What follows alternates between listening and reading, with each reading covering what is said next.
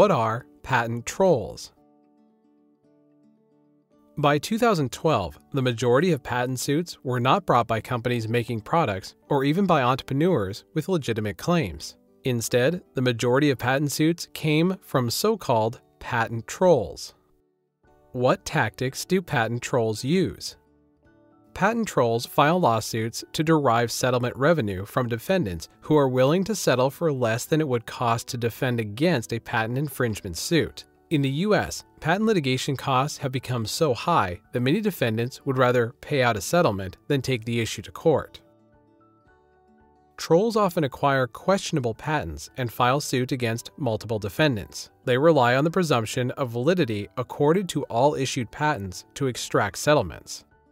Trolls tend to have few documents other than the patents and their file histories, and even fewer employees, so they face far lower discovery expenses than a commercial business with warehouses of documents and scores of employees would.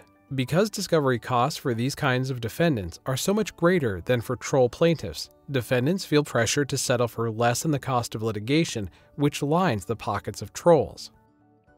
In the aggregate, such activities have proven very profitable for trolls and very expensive for defendants. On the other hand, infringing companies nowadays routinely accuse plaintiffs of being patent trolls, even if the plaintiffs are legitimate patent owners. Infringing companies do this in an attempt to shift attention away from their behavior and to call into question the motives of those who dare to fight for their rights. What action has been taken to guard against patent trolls? Spurred by large companies that are often targeted by trolls, the America Invents Act, passed in 2011, included a change in rules governing the union of parties, stating accused infringers may not be joined in one action as defendants or counterclaim defendants, or have their actions consolidated for trial based solely on allegations that they each have infringed the patent or patents in suit. This change prohibited a common tactic of trolls, filing a single case against multiple alleged infringers. However, trolls adapted by filing multiple lawsuits and seeking consolidation for the discovery process. This slightly increased the cost for patent trolls, but avoided the purpose of the change. More recently, politicians have scrambled to propose different legislative fixes, including shifting the cost of unsuccessful litigation to plaintiffs. Even President Obama has become involved, issuing a series of executive orders and proposing other ways to rein in patent trolls. Not everyone thinks change at the legislative level is necessary, however. In an op ed piece for the New York Times, Chief Judge Randall Rader of the Federal Circuit Court of Appeals recommended foiling patent trolls by imposing costs and sanctions at the judicial level. But not everyone thinks this would solve the entire problem. Trolls rely on the threat of litigation expenses in order to extract settlements. However, trial judges cannot rule on the merits of a case without some basis, and that requires that defendants spend money, so it's hard for district court judges to prevent these predatory tactics. Getting to the merits of the claims takes time and money, often more than it would cost to settle, and with no assurance as to the outcome.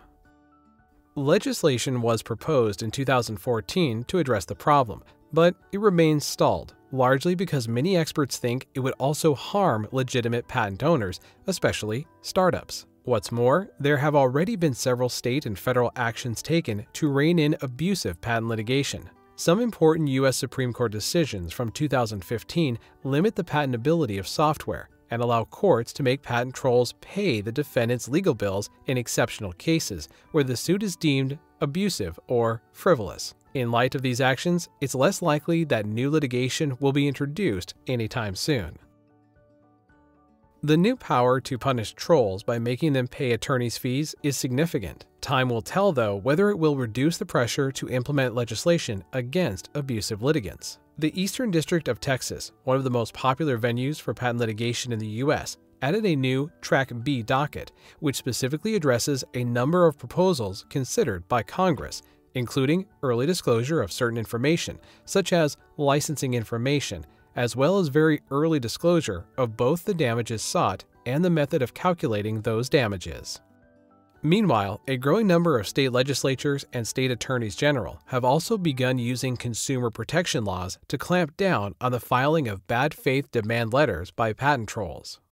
Finally, a movement is taking hold within the patent licensing industry itself to develop either a voluntary code of conduct or standards for ethical behavior. Companies like Dominion Harbor Group have committed themselves publicly to a set of ethical guidelines for patent licensing, and other companies are also considering doing so. The Licensing Executive Society of the US and Canada, the industry's principal professional organization, is developing a set of best practice guidelines for ethical patent licensing activity.